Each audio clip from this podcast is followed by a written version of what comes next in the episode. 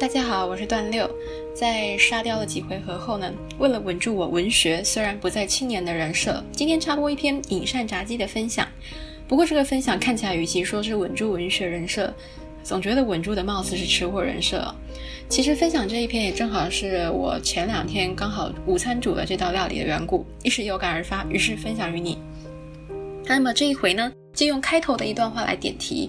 我们可以在街头巷尾的摊贩夜市尝食，也可以在标榜着台湾小吃的观光饭店里很当一回事的点菜选食。当然，在一般家庭的厨房中，也是主妇互别苗头的家常食品。不知道看到这边啊，大家心里头浮现的是哪一样美食？但是呢，在我这个台中人心里啊，不消说当然是炒面呐。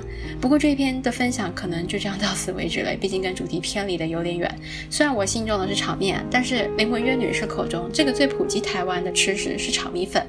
那李女士的童年啊是居住在上海的，上海隶属江南，米呢是主食，所以他们习惯吃糯米制成的宁波年糕。没有用再来米制成的米粉，米粉似乎是台湾闽南或客家人普遍的食物。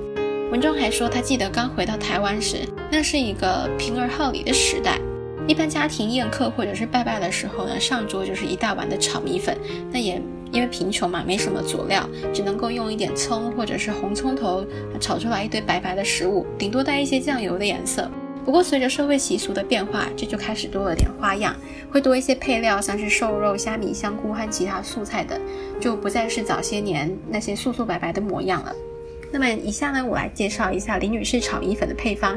首先是备料的部分，将瘦肉切丝，拌入酒、胡椒粉、酱油与太白粉腌制。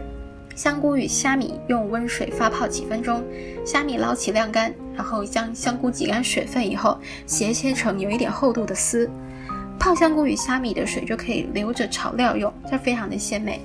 那高丽菜跟红萝卜等素菜就是把它切成丝，可以取一些青葱切成段，然后芹菜切成碎末。晒干的米粉呢，再用冷水冲洗或者是浸泡，那要看米粉的粗细来决定浸泡的时间长短。配料的部分呢，文中有些是有写上量词的，除了香菇约六七个，其他就是少许酒，一大把虾米。高丽菜取普通大小，约三分之一的用量；红萝卜普通大小的一半，等等等，这一些写的好像有点不是那么的准确精确的用词。那但是这些材料的多寡与切割操作都只是仅供参考而已。因为呢，林女士认为食材的处理可以很通融随性，凭经验行事的，各种道理不容易落实于文字或者是言传的。所以呢，它遵循着的是一种随心所欲而不逾矩的方式。我索性就把这些量词都去掉了。虽然我个人很常在 YouTube 上面看做菜的影片，很多影片出于教学的分享是有注明需要的用量，不过厨师们很多都会说一句话：根据个人喜好可以做增减。这就是有点像是随心所欲而不逾矩的一个一个唯心论的做法。因为我们每个人的口味都不一样，当然是照着自己的喜好来添加这些配料。食谱上呢都是厨师们根据自己的经验所做的最佳的配方。而我们自己就是可以随着我们的心，在这配方中寻求最贴合自己的味道，不用等到七十岁，我们就可以实践一下随心所欲而不逾矩。接下来呢，备料结束以后就可以开始炒制了。首先热锅下油，并加入虾米翻炒。随后呢，就会加入香菇丝，炒出香味以后，就可以放入肉丝。当然不必等肉熟，就可以加入一些酱油，让这些佐料都有上色与调味的作用。那炒米粉的油啊，要比炒一般菜要多。先用一部分炒虾米、香菇与肉丝，最后再加入一部分炒高丽菜丝。一边炒一边加入盐、胡椒粉与少许味精调味。配料的调味要浓一些，才不会加入米粉以后显得寡淡。高丽菜快熟的时候，再加入一碗清水，让素材呈现油润多泽。林女士认为，炒米粉的成败关键在于油和水分充沛的拿捏上。米粉啊，在油水充沛的材料中拌炒，让米粉吸收汤汁，再加入切的细细的红萝卜丝，以免红萝卜流失鲜美的色泽。在炒的时候呢，手势要轻而且果断，那避免粗重繁复，米粉才不容易断裂。还有火候的掌控也很重要。文中说，火候宜保持中度。火势过猛，易导致焦糊；火势太弱，则在多汁的锅中浸久，往往令米粉断碎。每个家庭主妇师承来源不一样，端出来的成品啊，同中有异。李女士写道：“孩子们的味觉记忆中，总认为自己的母亲炒的米粉是世界上最好吃的。此或多少是掺入了一些感情因素在内吧。”他炒的米粉就是传承自母亲的口味，但是在他成长的过程影响下，有稍稍改变这个味道，增添了点不同的素材，这样成了他成年的儿女们认为炒米粉该有的样子。凡事不太可能一成不变，因此他猜想，儿女们自己做的炒米粉虽然是照着他做的模样，但也许也会添加一些属于他们自己的配方，这样子呢，就像成了一种独特的文化传承。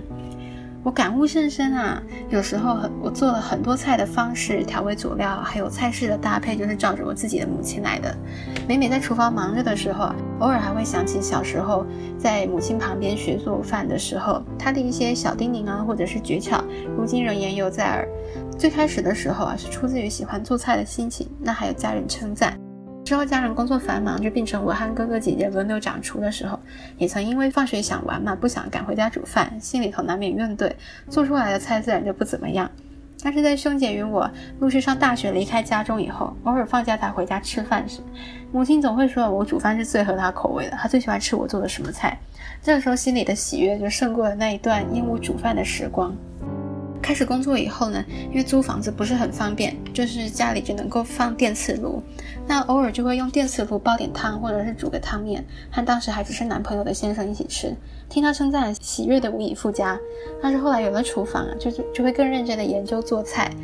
那从母亲那边学习到的基础，再加上现在自己在网络上找的教学影片，或者是书中看到的食谱，融汇其中以后，就会成了属于自己的味道。那也许将来有了孩子，我也会有像林女士那样子的独特的文化传承吧。而我自己印象中，我是没有吃过我母亲做的炒米粉，加上平时没有特别喜爱米粉，所以我也不会做，也未曾想过要学做这道菜。但是我先生是新主人呢，外食的时候总是看他常点米粉，可是点了以后吃了又失望不已。他口中说着是他母亲的米粉真的是超级好吃的，外面卖的都不怎么样。那我渐渐的心里头就起了这个念头，要学炒米粉。后来我在认真学习做菜的这两年间，我就看了这本《隐善杂记》，这篇炒米粉呢，就恰恰好是我的启蒙。我看完之后呢，还有在网络上看了其他的教学视频，就是学做怎么炒米粉，然后才去实践。不过我第一次炒米粉的时候，老师说我只记得米粉要先用冷水浸泡，但是不要泡太久。其他准备什么配料也是没有一板一眼的照着食谱来，有时候就是手边有些什么，或者是我想吃什么就放什么。但是呢，我这个人也就是奉行做菜的时候要随心所欲而不逾矩的。